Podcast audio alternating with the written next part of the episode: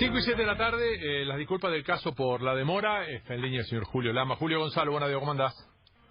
Hola Gonzalo, ¿cómo estás? Buenas tardes a todos. Bueno, gracias por, por este rato que nos, que nos regalás. Eh, eh, te iba a preguntar lo mismo que a, que a otra gente con la cual hemos charlado, pero ya a esta altura, y, y es como, como, cómo vas llevando esta locura que nos toca vivir, pero digo, ya después de 60 días, ¿te acordás que fue lo último que hiciste cuando estábamos, entre comillas, en libertad? Eh, fui a la cancha de básquet y la de fútbol eh, de San Lorenzo.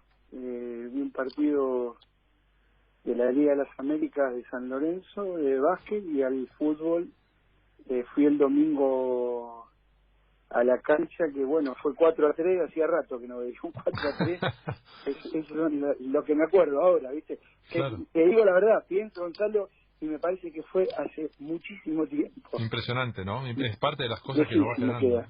Sí, sí, sí. ¿Y, ¿Y el tiempo te pasa rápido o te pasa lento en estos días?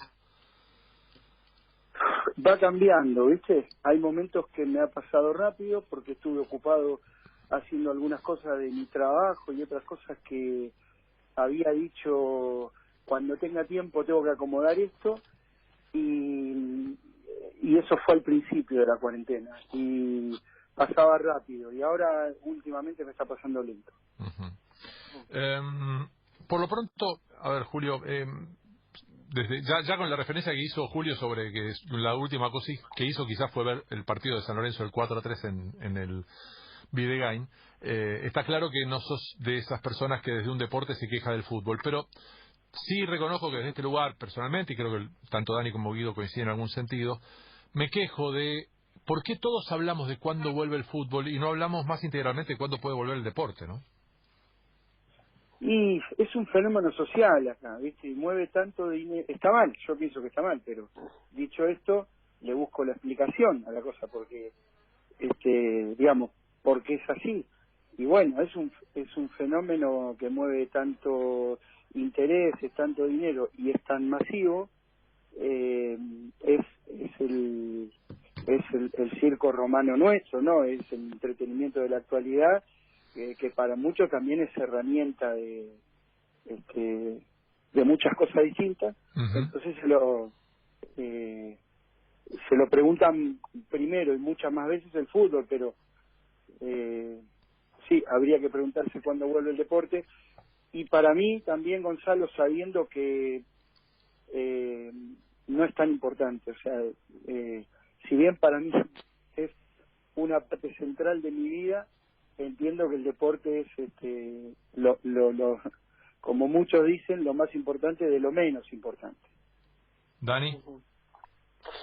Hola, eh, Julio, un placer. Un placer saludarte. hola Dani Ahora que hiciste, cómo andas bien, acá estamos, esa, bien, muy bien. Esa, esa referencia que hiciste a, a lo no importante del deporte. Te pregunto lo mismo que hace unos días le, le preguntamos acá a Julio Velasco, en este, en este mismo espacio.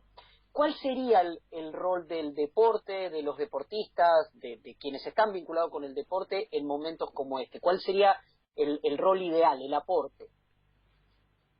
pero qué me preguntas en este momento puntual de pandemia Ahora, de- ahora, sí, sí, claro, claro, cuando vos Ahora decís que mismo. obviamente que no es lo más importante, siendo parte del deporte, hoy no es lo más importante, pero ¿cuál sería el aporte de esos que son habitualmente los héroes, los ídolos y demás y hoy están en otro lugar? y bueno tener un, un mensaje responsable no hablar de lo que no entendemos eh, Está difícil eso, Julio. ¿eh? Bueno, pues sí, muchas veces nosotros también en, en, en Argentina a veces cometemos todo el error, ¿no? De que.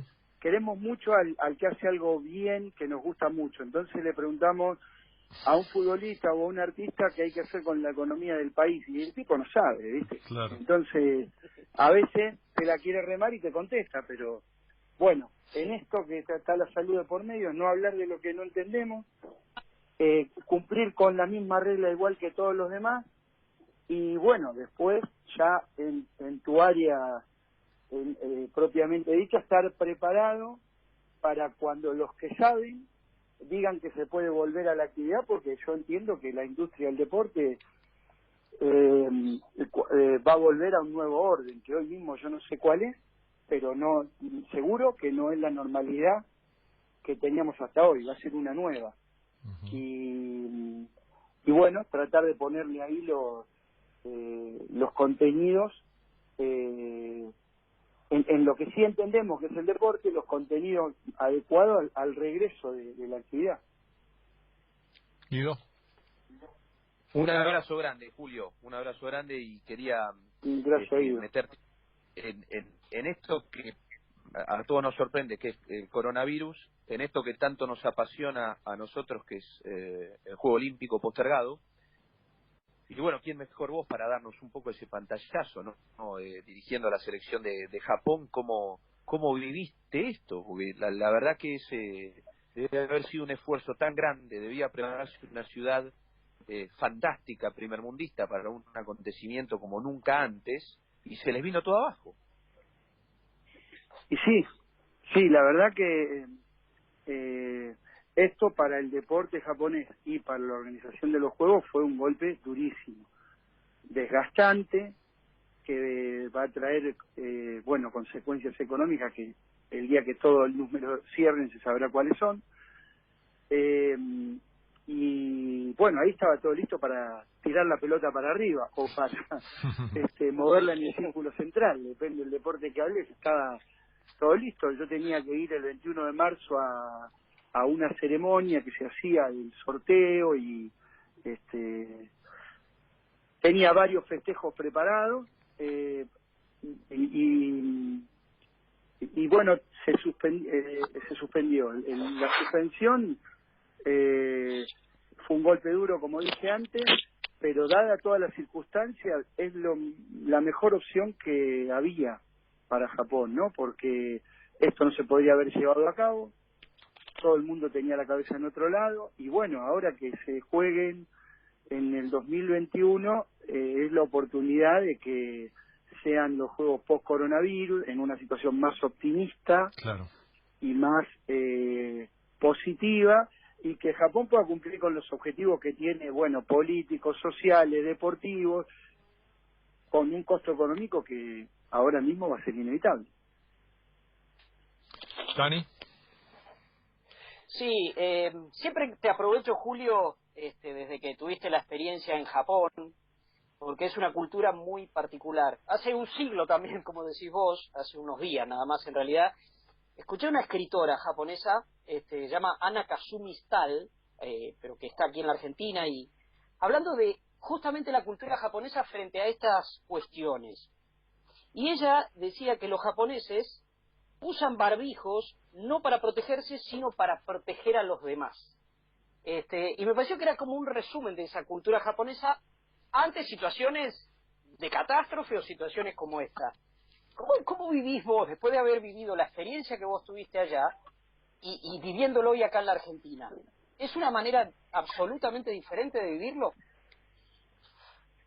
Sí, sí, porque somos también totalmente diferentes, para lo bueno y para lo malo.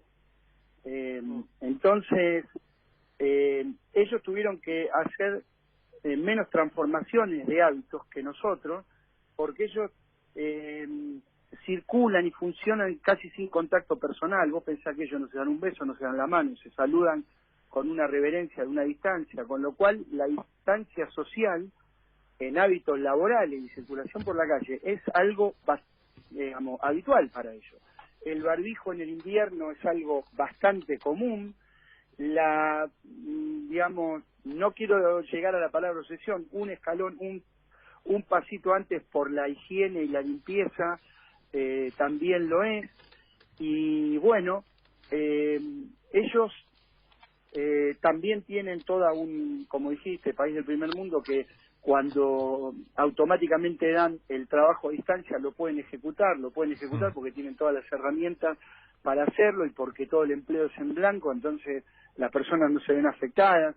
Entonces, bueno, ahí es toda una realidad, un, toda una situación. Eh, acá la vivimos como somos nosotros. La verdad que lo que yo sentí, yo llevo todo el tiempo acá, yo llegué el 29 de febrero, que las autoridades este, gubernamentales, no nacionales, de la ciudad, de, este, de, eh, la provincia, eh, tomaron decisiones correctas y que la gente en su gran mayoría eh, esta vez eh, la cumplió bastante bien. Algunos no, y, y, una porción no, pero no no veo que nosotros lo hayamos hecho peor que otros países con los cuales sí podemos trazar una comparación. España, Italia, Francia, Estados Unidos, otros. No Japón, que realmente somos muy distintos a ellos, ¿viste? Entonces, bueno, eso es lo que yo viví en, en, un, en un lado y en el, en el otro, ¿no? Y bueno, nada, yo sigo laburando con, con él esta noche, yo tengo una reunión vía Skype con el management, mañana con el cuerpo técnico y las cosas se resuelven dentro de la cultura del, del lugar, ¿viste? Hicimos, cayó todo lo que teníamos planeado, cosa que, que a los japoneses le cuesta muchísimo trabajo, ¿no? La flexibilidad ante un cambio, este, ante, ante no cumplir lo que estaba programado. Y bueno, ahora hicimos este, un, un plan A, un plan B y un plan C de acuerdo a las cosas que puedan pasar, porque esa es la cultura de ellos, ¿no? Y el protocolo que se está haciendo para volver a los entrenamientos, todo se hace dentro de la cultura japonesa para funcionar ahí.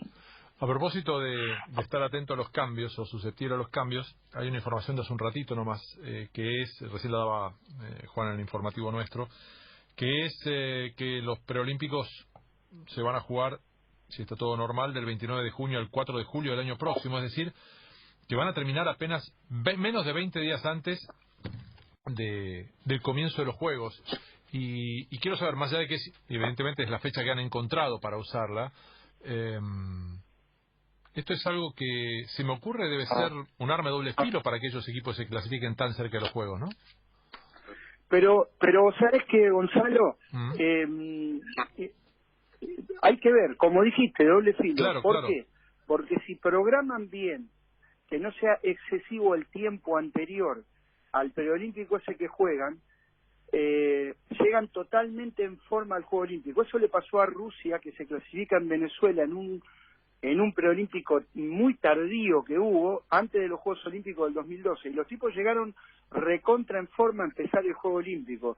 Eh, ahí te la tenés que jugar, ¿viste? si vos preparás mucho antes para que el pico sea en el preolímpico, le va a ser arma de doble filo para el lado malo. Si porque tienen mucho nivel de jugadores, se animan a hacer dos semanas antes, más el preolímpico, ya con muchos partidos jugados, lo que le permite arrancar bien el, torneo. Bueno, es un, es un arma doble filo, exactamente como dijiste hoy, cada uno va a construir su plan de acuerdo a lo que a lo que le parezca mejor. Eh, por otro lado, eh, bien sabemos, desde el lado de, Argentina, lo relativo que es lo inmediatamente previo a un Juego Olímpico, ¿no? Argentina llegó a algún Juego Olímpico, a algún Mundial, eh, con, con mucha más preocupación del lado de los periodistas o de los hinchas eh, a partir de cómo, les, cómo le había ido justamente en la fase previa inmediata a los, a los Juegos, ¿no?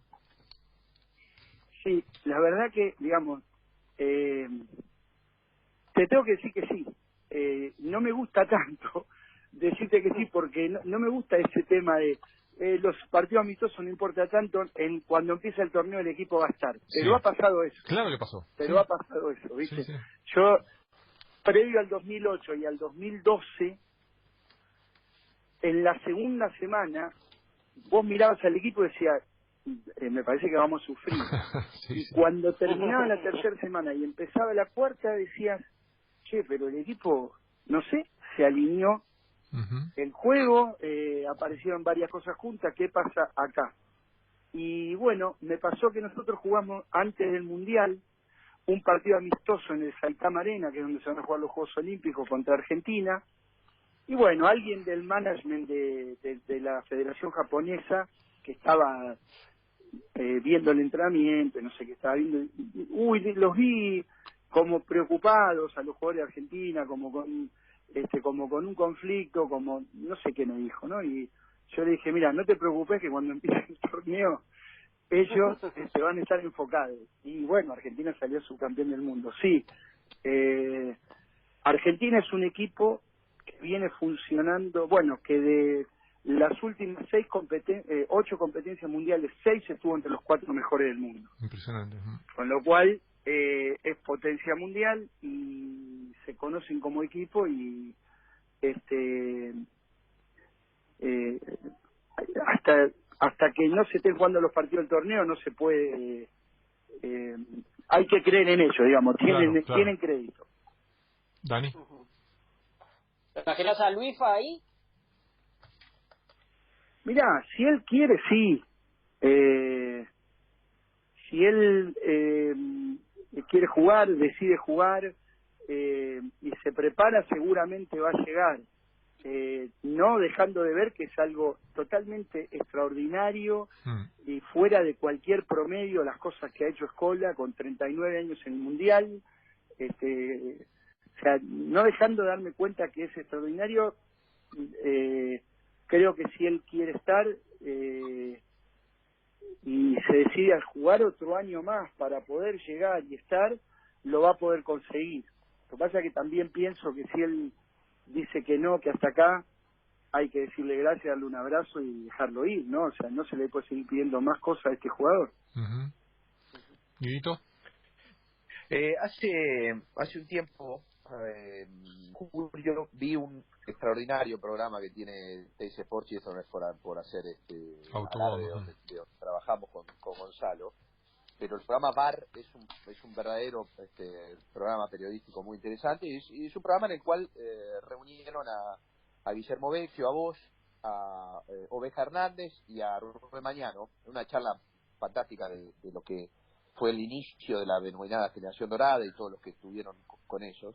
Y yo me quiero quedar con un, con un partido de la generación dorada que quiero, quiero que me digas a ver si ese es eh, eh, probablemente el que el que más todavía sentís la espina, que es aquel frente a Rusia de Londres 2012. Eh, era para llevarnos la medalla. Estaba, hoy estaba repasándolo, Julio, este, faltaban 30 segundos, la Argentina iba arriba en el partido, se termina rompiendo un triple de ellos, una falta que no cobran, un triple de Chapu que, que se pega en el aro y sale, y, se nos escapa el partido de 1977. Eh, ¿Ese partido es el de la espina tuya, Julio, puntualmente? ¿O, o no? ¿O hay, o hay muchos más? Eh, ¿Me dijiste ese partido es el de qué? De la espina. El de la espina, el de la espina clavada. Mm, no, no es el de la espina porque por ahí el de la espina sería el que vos después tenés oportunidad de sacártela. Ese partido dolió. Mm. Eh, y no es el de la Espina porque antes había habido eh, otros dos partidos parecidos con medalla, con resultado de medalla, ¿no? Digamos, en, Juegos Olímpicos anteriores. Entonces no fue el de la Espina, pero era bueno hacerlo otra vez, hacerlo por tercera vez, eh, se nos fue por poco y dolió. Dolió, el vestuario fue eh, el de un grupo dolorido. Em, a propósito de lo que decías recién de, de, la vigencia, digamos, de, la cantidad de lugares que ocupa el, el básquetbol argentino en las últimas décadas entre los cuatro mejores de, la, de Juegos Olímpicos y de Mundiales. Me pregunto si estás eh, si estamos definitivamente en presencia de un, de un estilo, de una línea de juego que hace que uno puede decir qué bueno tener a Luis Escola, pero eh, pero si hay uno mejor, si hay uno que pueda jugar hoy mejor de lo que hoy puede jugar Luis, está todo bien y ya no seguir pensando en qué bueno seguir teniendo el referente de la generación. ¿Se entiende la pregunta? Sí, y sí, entiendo la pregunta y la respuesta es sí. Yo creo que hay una escuela de básquet argentina, hay eh, un estilo de juego argentino, hay un estilo de juego y una forma de comportarse de los jugadores eh, de la selección cuando están en la selección propio de Argentina. Eh, dentro de las escuelas que hay en el mundo del básquet, Estados Unidos, no vamos a descubrir nada, ¿no? Es la que inventó el juego y la que lleva la iniciativa y lo lidera y está siempre un par de pasos adelante. Y después está la escuela española, la escuela serbia, la australiana y la argentina. En esa escuela argentina, Gonzalo, si decimos, mira, hubo cinco bases que fueron récord de asistencia en una competencia mundial, ¿no? Cinco distintos, o sea, Cortijo, Milanesio, Pepe Sánchez, Prisión y Campaso, cinco. Para, digamos, eh, ser el, récord de asistencia del mundo, eh, vos tenés que saber jugar al básquet, ¿no? es que vos, No es agarrar rebote y que vos saltazo fuerte, agarrar los rebotes y haces esta parte individual tan destacadamente. No, para para las asistencias tienen que saber jugar mucho el que la haga y los otros también tienen que jugar sin la pelota, ir a los lugares que tienen que ir, salir en el tiempo que tienen que salir. Eh, y bueno, que, que sea el cuarto equipo en el ranking FIBA, pero digamos, Argentina fue uno, dos, tres, cuatro y cinco en los últimos 20 años. Sí, sí, sí. Eh, eh, y hay varias cosas más que podría decir que por ahí aburren, pero que son datos que demuestran que hay una escuela de básquet argentina. La hay. Sí, sí, sin desmerecer, no estás planteando una lógica que no, no es tener un asesino serial como Oscar en la cancha, sino tener la necesidad de jugar al básquetbol integralmente, ¿no?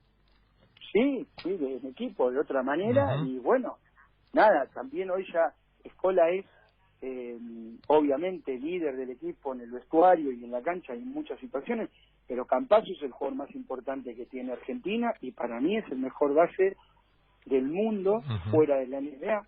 FIBA es el mejor base de Europa. ¿Por qué? Porque podemos decir que como él juega, no sé, Nisi Stefanolis, Teodosic y ponerle dos más, son cinco en ataque. Él defiende mejor que todo, con lo cual, si él va a un equipo de la NBA, tiene más opciones de ser aceptado por los compañeros y entrar en el equipo más rápido que, que cualquier otro. Eh, y bueno, hay otros jugadores más eh, de este equipo que son eh, figuras en el Real Madrid, como Gabriel Deco, como la, la aparición de Vildosa, que hace que ellos hoy están entre los jugadores más destacados del, del, del básquet FIBA, del mundo internacional. Dani. Julio, eh, ¿cuánto influyó en esa escuela argentina? Y, y claramente no me refiero al estilo, pero sí me refiero a la motivación, a la inspiración, a un montón de cosas.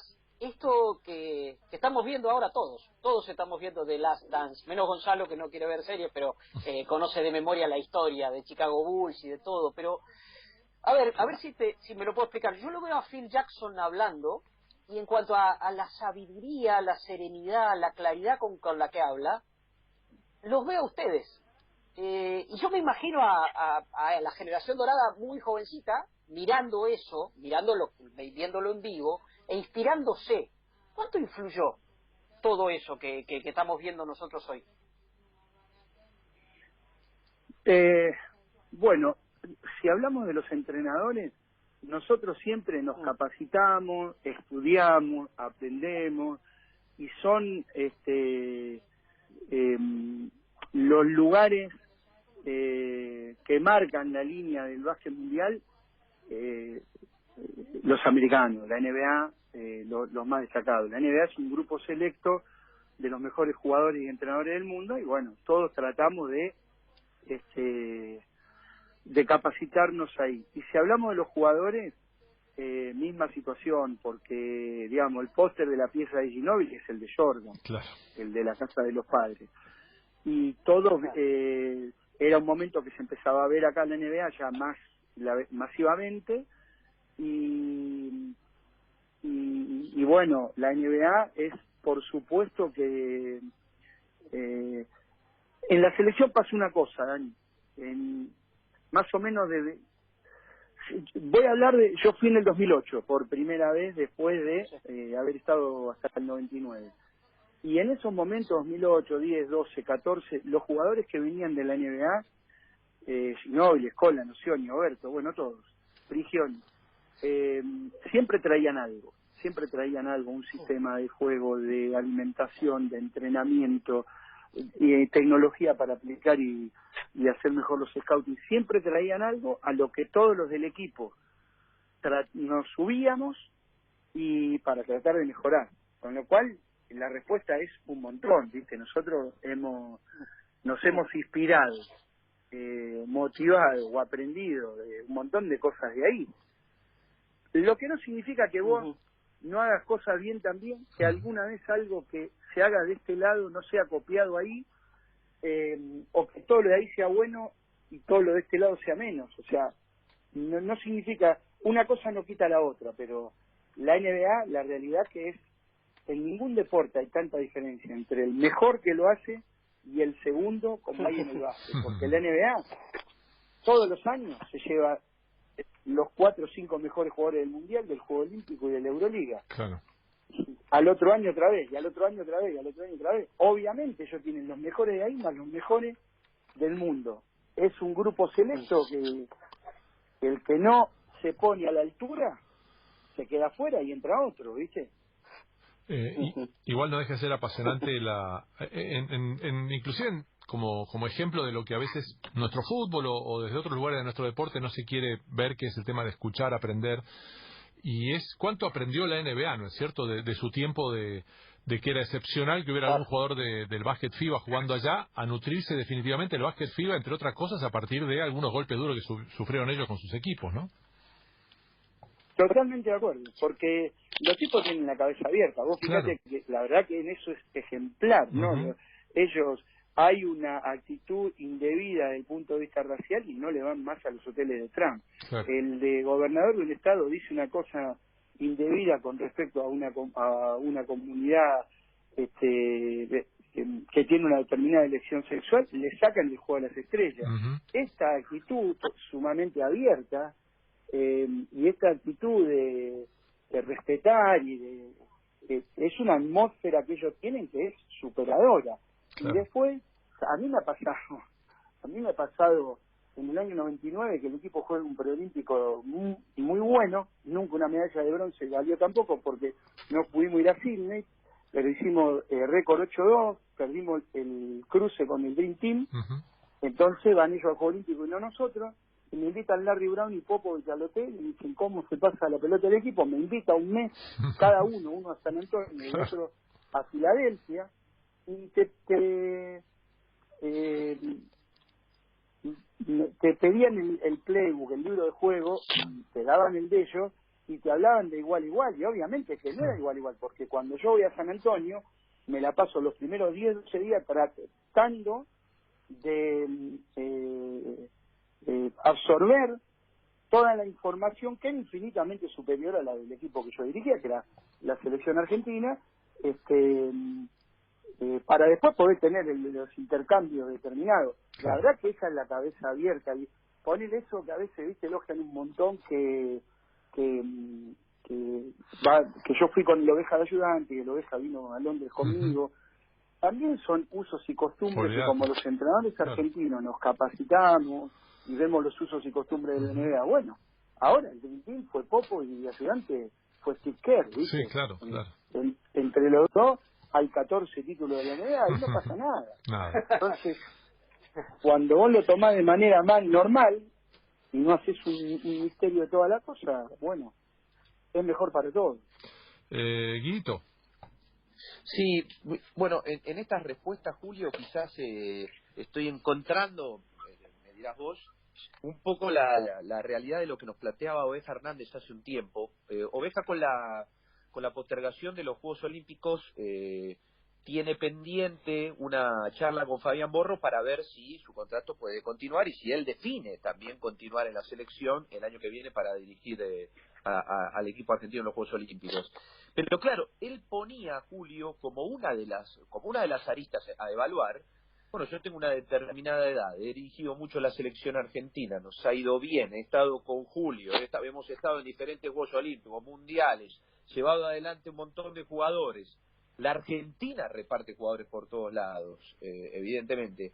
Bueno, es una de las últimas chances que tengo también de que alguna vez nos miren a nosotros y poder acceder a, o a la Liga Española, o bueno, soñar con algún día poder llegar a, a la NBA como llegaron tantos tantos jugadores argentinos que llegue también algún entrenador después de, estos 20 años de la Argentina estando entre los cinco mejores FIBA. ¿Por eso coincidís también? ¿Alguna, alguna vez va a pasar esto? Eh, Guido, se me fue un poco el último momento. Vos me escuché todo lo que describiste Sergio. La pregunta cuál es? si vos crees que esto va a terminar pasando, si en el corto plazo los técnicos argentinos también van a estar en, las principales ligas, ya sea en, FIBA o en la NBA. En las principales ligas ya estuvimos, eh, no eh, de la misma manera que están los del fútbol, pero ya estuvimos. Yo dirigí el Real Madrid o el Vasconia, León Esmil dirigió Zaragoza, Mañana dirigió Varese y Sevilla, ya estuvimos en las principales ligas. Eh, en la NBA no, creo que se abre la opción en la NBA. Yo estuve en noviembre, eh, una semana en Minnesota, otra en Memphis y otra en Washington, viendo partidos y entrenamientos y todos los cuerpos técnicos tenían un entrenador FIBA. entiendo que va a pasar. Está Pablo Prigioni, que llega de otra manera, Pablo. Pablo es el primer asistente de Minnesota y es el responsable de ataque del equipo. Claro. Yo estuve una semana con él viéndolo trabajar, me dio un, enorme orgullo ver lo que está haciendo Pablo, eh, pero él llega después de haber sido jugador, ¿no? Eh, Hernández es uno de los mejores entrenadores de básquet del mundo, con lo cual podría dirigir al Real Madrid, al Barcelona o ser parte del staff de un equipo de la NBA. Eh, no puedo contestar yo qué es lo que él va a decidir. El, él, Es él el que va a decidir si dirige la selección, que es lo mejor que le puede pasar a la selección, que él la dirige en el Juego Olímpico, o si, si se va a dirigir otro lado. Hay que tener en cuenta que mm, los entrenadores y jugadores de básquet, cuando estamos en la liga eh, nacional, eh, ganamos un salario que nos sirve para vivir y nada más. eh, La posibilidad de prosperar económicamente hay que ir a Europa eh, o a Estados Unidos, bueno, y aparece un, en los últimos años Asia como una opción. Eh, si no te vas ahí, no podés eh, mejorar económicamente. Dani, ¿una más? Sí, eh, todo muy bien con la NBA, Julio, tu admiración y la inspiración, pero te enojaste con Michael Jordan, porque no te gustó que le dijera egoísta a Scottie Pippen. No, no me enojé, no me enojé porque igual Michael Jordan va a dormir tranquilo. Si yo me enojo con él, él no va a dormir igual. Mirá que, eh, mirá, que, mirá, que, mirá que lo va a contratar burlando de abogado y se te va a armar un lío tremendo. Claro, claro, no, no porque digamos, no, no somos padres, entonces no me puedo enojar, pero eh, pasa esto, Dani, bueno, la, el documental es extraordinario. Para abordarlo de donde me diga, deportivo, cómo funciona un equipo, la relación entre las personas de un equipo, cuando el equipo ya ganó y quién es el que quiere subrayar su importancia en el equipo, eh, el negocio, el tipo como comunicador en una elección este, de un político de su raza, de su, digamos, lugar social contra uno del lugar opuesto y él eh, no participa. Bueno, este, mira, sería infinito los lugares que lo podríamos abordar, pero yo voy desde acá, ahora, para contestarte esto.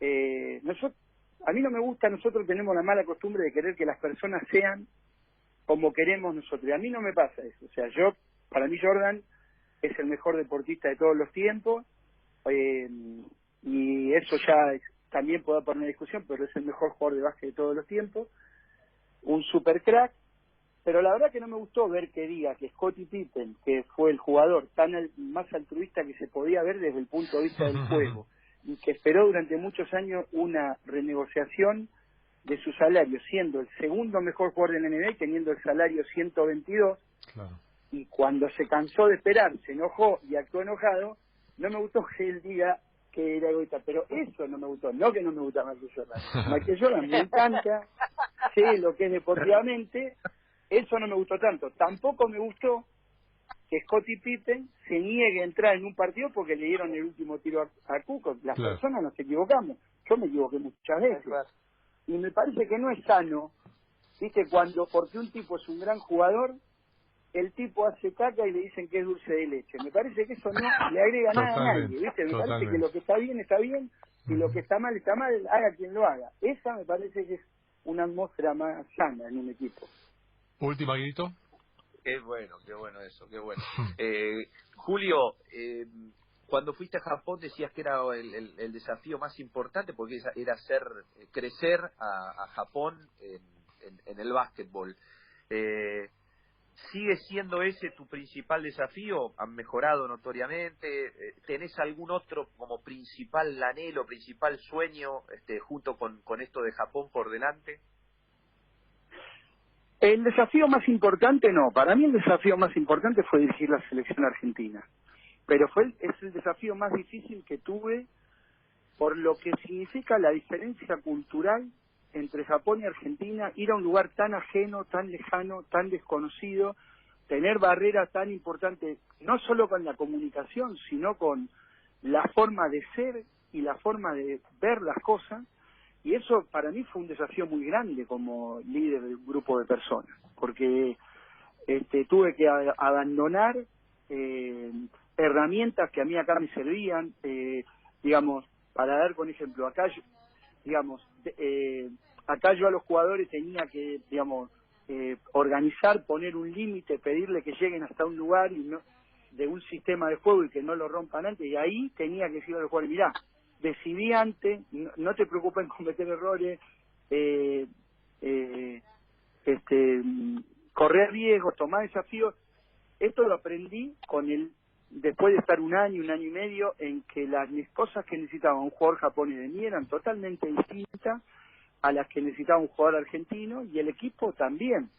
Con lo cual eso fue para mí un, eh, como coach, un desafío muy grande. Y, y bueno, eh, nada, mis objetivos son, o, mis desafíos son los de la selección de Japón eh, para el Juego Olímpico. Nosotros hemos ganado ahora en fila los últimos nueve partidos que hemos jugado en Asia y Oceanía, empezando con Australia en junio del 2018 y terminando con China Taipei en febrero del 2020. Llevamos nueve seguidos y ahí eh, eh, hemos crecido mucho y le podemos ganar a cualquiera, nos pueden ganar también, pero este, Australia es el, equipo que está solo en el primer escalón y nosotros ya fuimos al segundo junto con China, Irán, Filipinas, Nueva Zelanda. Hemos crecido. En el Mundial no ganamos ningún partido, no competimos con opciones serias de, reales de victoria y eh, el próximo desafío de Japón es competir eh, en una competencia a nivel mundial y ganar algún partido ahí. Ese es el objetivo y el, y el próximo desafío. Bueno, Julio, yo te voy a pedir como última pregunta que, aunque estés en desacuerdo con la idea, me ayudes a argumentar eh, lo que para mí sí es, es algo que creo, y es que Manu Ginóbili es el deportista más importante de nuestra historia. Eh, bien. Eh, él eh, como jugador, hablemos de resultados, consiguió los títulos eh, con la selección argentina, los digamos el, el, título olímpico, la final del mundo, fue campeón de Europa y de la Liga Italiana con la Kinder Bologna, siendo MVP de las finales y fue campeón de la NBA cuatro veces, mm. prácticamente MVP en la final que se lo dan a Tim Duncan por un voto, bueno. eh, digamos, en resultados consiguió todos los títulos que se pueden querer. Integró dos de los mejores equipos de la historia del básquet, uno del club, San Antonio Full, y otro la selección argentina, con él como protagonista principal porque el tipo eh, es eh, aceptado por sus compañeros, estimado por sus entrenadores, una persona totalmente confiable, que bueno, ahora ya vamos con lo que él hace con la pelota en la mano, con su capacidad atlética, su capacidad técnica, táctica. Él está dos segundos antes mentalmente en el juego que cualquier situación de siempre tiene un plan. eh, eh, puede, con el balón en la mano, él podía anotar, asistir, crear ventaja, hacer jugar a los otros. Y con un equilibrio emocional eh, perfecto. Manu no se enoja en ningún partido, cada 10 partidos se enoja 4 segundos en un partido y vuelve enseguida, dice las cosas bien eh, eh a, los compañeros, es firme con compañeros y con entrenadores con no permitir que las cosas se hagan de mala manera, entrena todos los días al máximo, parece un, un chico como disfruta eh, en el entrenamiento con lo concentrado que está. Eh, entonces la realidad es que Manu eh, ha hecho, eh, digamos, no es casualidad que él sea una pieza de los Espures de la selección argentina, porque él ha hecho a esos equipos mucho mejor de lo que de lo que hubieran sido sin él. Es pegamento, ¿no? De los compañeros. Eh, Manu, cuando hay dos compañeros que están con un conflicto, va y le dice a cada uno de los dos, eh, lo trata de poner en la posición del otro, no le dice lo que quiere escuchar, le dice, vos estuviste mal con esto, ¿por qué no? Y al otro igual, y, y los trata de, juntar, resuelve, ¿no? Eh, realmente tiene una inteligencia eh, de un nivel muy alto, eh, una inteligencia muy destacada que le sirve para resolver problemas todo el tiempo, adentro de la cancha, fuera de la cancha. Eh, un, eh, la verdad que para mí es uno de los mejores deportistas de todos los tiempos de nuestro país. Eh, es uno de los mejores jugadores de la historia de la FIBA y es para mí es el mejor extranjero de la historia de la NBA. Eh, es admirado en el mundo entero por la manera de jugar. 20 años jugando en primera en los equipos en situaciones de mucha tensión y nunca tuvo un problema con nadie. Eso en un deporte de conjunto suma por todos lados. eh, bueno, nada, la verdad que es un, eh, uno de esos pocos elegidos que hace mejor a los compañeros y a los entrenadores con los que se cruzan, ¿no? Y a los equipos que integran. Bueno, listo, ya me grabé todos los argumentos para la próxima vez que me lo discutan, Julio. Ha sido... no, lo que pasa es que con eso, eh, a mí la, la discusión es, digamos, cuando se intercambian opiniones eh, con argumentos y con fundamentos y que todo va para el lado positivo de cada uno, me encantan. Cuando mm. eh, empezamos con una discusión, viste, si Maradona o Messi, empezamos a hablar de los defectos de los dos que prácticamente no tienen, eh, me da una lástima terrible, viste, de tener que llegar a esa posición justo con estos tipos que son de los mejores del mundo a lo que a lo que hacen, ¿no? Mm. Y, y también me cuesta mucho cuando se habla de jugadores que que no que no viste jugar. O sea, cuando se compara los de ahora con los de hace 40 años, que no lo viste jugar. ¿Cómo lo comparas? ¿viste? Claro. Entonces, sí, pero, pero, pero me encanta. Pero, pero hay algo más, Julio. argumentar. Hay algo más que veo en lo de Manu y es que esto lo hemos hablado alguna vez acá en el aire también, y es que, que él se convirtió en un superlativo en un básquetbol, que en un deporte que no se juega en Argentina. Sí, sí. Si vos tomás de donde él partió claro. y a lo que él se convirtió en ese lugar, mira, hermano, eh, digamos, podríamos hablar, obviamente algún día cerrar el documental, ¿no? Claro. Eh, mira, un día, Gonzalo, eh, voy a desayunar en el hotel y me dicen, no, ya está pago. Pero no tengo desayuno en el hotel. No, pero lo pagó la cocinera.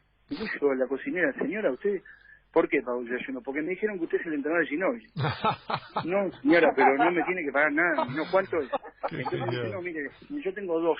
Y no me acuerdo si me dijo por semana o por mes. Yo tengo dos gratis por semana o por mes. Señora, déselo a otra persona.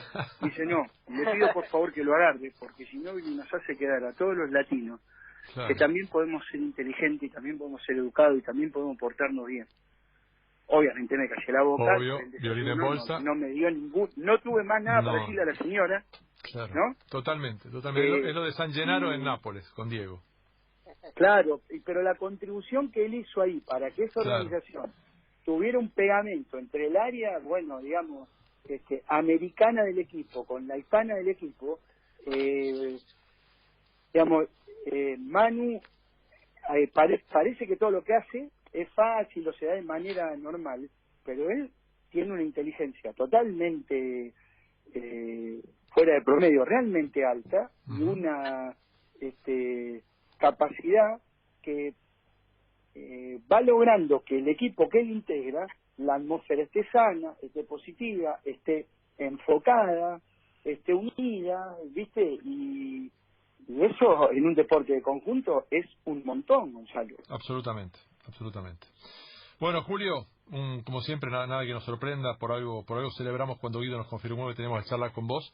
Eh, y, bueno, ahora sí, ojalá la próxima vez que nos veamos muy cancheramente sea en Tokio. Ojalá que sí, o que, o que sea por acá, pero que sea con un café o que nos podamos saludar de manera normal.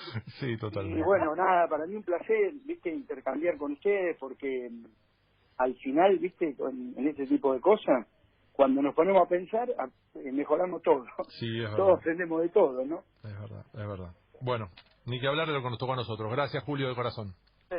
abrazo. Un abrazo grande. Bueno, el gusto que nos vamos dando, estas cosas que nos van pasando en cuarentena, ¿no? Yo creo que a la vuelta de la historia, Guido y Dani no vamos a poder ser tan rencorosos con la cuarentena salvo por los daños que va generando en la gente, a nosotros nos ha dado, nos ha obligado a, darnos una cantidad de gustos que ya no podemos ni, enumerar. También es verdad, cuando me pongo a pensar en, che, ¿cuál fue la primera nota de esta que hicimos acá? Digo, uy, tanto pasó y a la vez tan poco pasó, ¿no? Llevamos ya dos meses metidos con esto y sí, lo decime. Y porque son enseñanzas cada vez, la, la, la respuesta de, de Lama son enseñanzas, Ah, no. lo de lo, lo de de Ginóbili fue muy demasiado completo, como nunca había escuchado yo. Sí, sí, sí, sí, había sí, sí. Sí. Si lo desgrabás, Gonzalo, si desgrabamos lo de nuestro estilo, ¿no? Si desgrabamos lo de Lama sobre Ginóbili es una columna, es una página en el diario entera, con la- eh, con, muchísimos- con muchos argumentos, Sí, muchísimos argumentos. Y con el agregado de que no hace falta que lo enchastre ningún periodista traduciendo lo que quiso decir el protagonista, ¿no?